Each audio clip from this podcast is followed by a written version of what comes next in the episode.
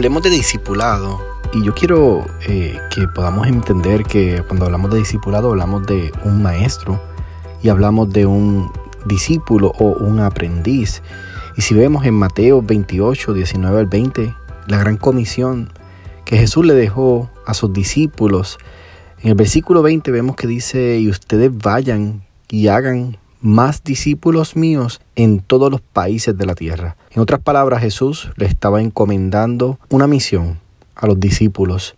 Y era que ya ellos habían estado un tiempo con Jesús, ellos habían aprendido de su, de su maestro.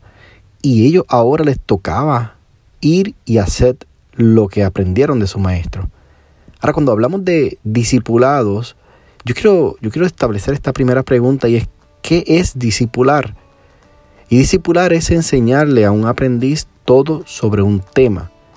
Esto implica que tiene que ver con la educación, educar a esa persona, ponerlo en práctica en ese tema en particular hasta lograr llegar a ver que ese aprendiz domina el material. Ese es el trabajo del discipulador. Ahora, ¿cómo se puede discipular a una persona? De tres formas diferentes. Número uno, pasando tiempo con el maestro o con el discípulo.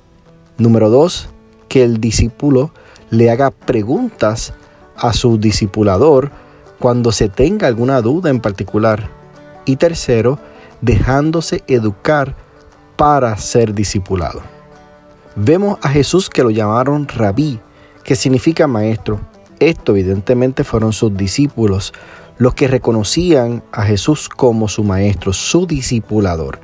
Ahora bien, analicemos cómo ser discipulado a la manera de Jesús. Y yo quiero compartir con ustedes estos próximos eh, tres oficios diarios que me restan. Quiero compartir con ustedes la manera en que Jesús discipuló. Y hoy voy a compartir las primeras dos maneras y ya luego en los próximos estaremos hablando de las próximas maneras. Primero, cada hijo de Dios es un discípulo en potencia. Si vemos en Hebreos 5, capítulo 5, versículo 12 dice, en realidad a estas alturas ya debieran ser maestros y sin embargo necesitan que alguien vuelva a enseñarle las verdades más elementales de la palabra de Dios. Dicho de otro modo, necesitan leche en vez de alimento sólido. La leche es el primer proceso de un discipulado. ¿Y por qué es tan importante entender esto? Como un bebé vemos que no le podemos dar comida sólida cuando nace, primero le damos leche porque es lo que su cuerpo aguanta, es lo que en ese momento necesitan. Esto habla de personas que llegan a Jesús y que posiblemente todavía ah, tienen preguntas acerca de la fe en Jesús. Y la pregunta que debemos contestarnos es, ¿quién es Jesús? Esta es la primera pregunta que abre espacio a lo que es el discipulado. ¿Quién es Jesús? Y segundo, hay preguntas como, por ejemplo, Ah, ¿Por qué bautizarnos? Preguntas por qué leer la Biblia, por qué asistir a una iglesia.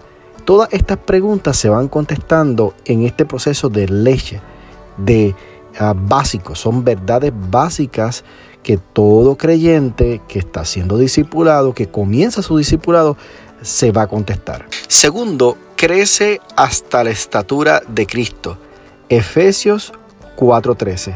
De este modo, todos llegaremos a la unidad de la fe y del conocimiento del Hijo de Dios, a una humanidad perfecta que se conforme a la plena estatura de Cristo. Vemos que el segundo punto de cómo ser discipulado a la manera de Jesús es mostrando un crecimiento constante, sostenible y saludable.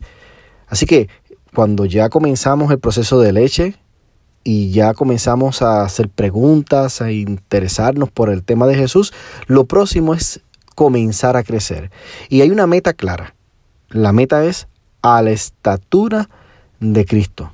Así que si quieres conocer los, los próximos puntos que vamos a estar discutiendo de cómo Jesús discipuló y a la manera de Jesús, no te desconectes y nos vemos en el próximo oficio diario.